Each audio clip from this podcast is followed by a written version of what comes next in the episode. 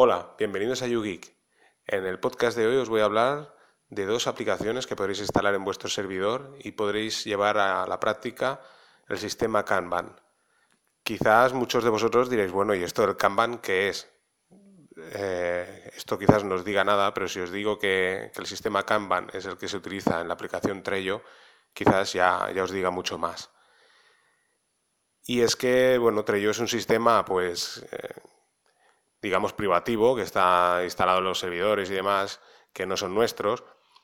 Pero bueno, mm, tras la necesidad, por así decirlo, no es que tuviera una necesidad importante, pero bueno, sí que me picaba un poco la curiosidad si había alguna alternativa en software libre.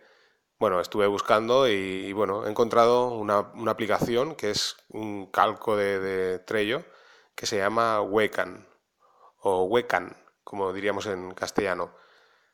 Es una aplicación que, como os digo, es que es idéntica y funciona muy bien. Y además tenemos la ventaja que gracias a la paquetería Snap en Ubuntu la podemos instalar en, menos de dos minutos, igual que hicimos con Nextcloud. Eh, para instalarla, pues eso, eh, os apuntaré las notas del programa, la instrucción que tenéis que poner en la terminal, que es escribiendo el sudo snap install y el nombre de la aplicación.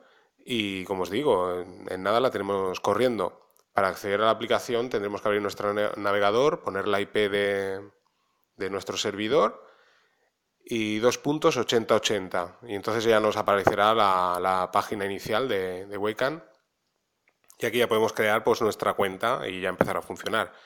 Deciros que eso, igual que Trello, pues podéis crear múltiples usuarios y bueno, tener proyectos en común, o sea, trabajar en equipo, que es una de las funciones así interesantes que tiene Trello. Esto por, parte de, Ubuntu.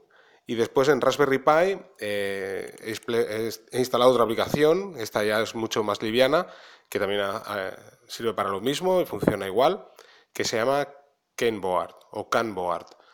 Esta es un poco más simple, la interfaz, como veréis en las notas del programa, pero bueno, eh, funciona muy bien también. La he estado instalando en la Raspberry Pi y, y como os digo, pues funciona perfectamente en toda la, eh, tanto en una como en otra aplicación, pues eso, no simplemente podréis crear vuestras tarjetitas en columnas y ir desarrollando el proceso, o sea, el progreso de, vuestra, de vuestras, bueno, vuestros proyectos, sino que además podéis añadir y adjuntar archivos también.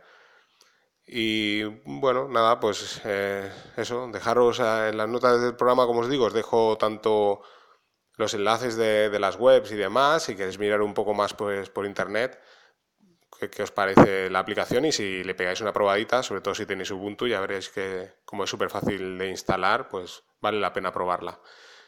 Pues nada, sin más, aquí os dejo con este episodio y bueno, nos seguimos escuchando. Chao.